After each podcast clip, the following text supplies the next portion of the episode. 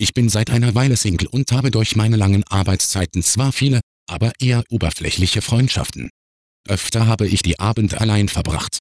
Um endlich einmal wieder aktiv sein zu können, neue Menschen kennenzulernen und auch Motivation zu bekommen, wieder sportlich aktiver zu werden, habe ich mich dazu entschlossen wieder klassisch zu tanzen, was ich schon sehr lange vorhatte. Mit Hilfe der Tanzschule habe ich auch sehr schnell eine liebe Tanzpartnerin gefunden und mich total darauf gefreut, wieder etwas so Schönes zu machen. Leider habe ich es natürlich geschafft mich bereits nach einer Woche über beide Uhren in meine Tanzpartnerin zu verlieben, obwohl ich wusste, dass sie einen festen Partner hat.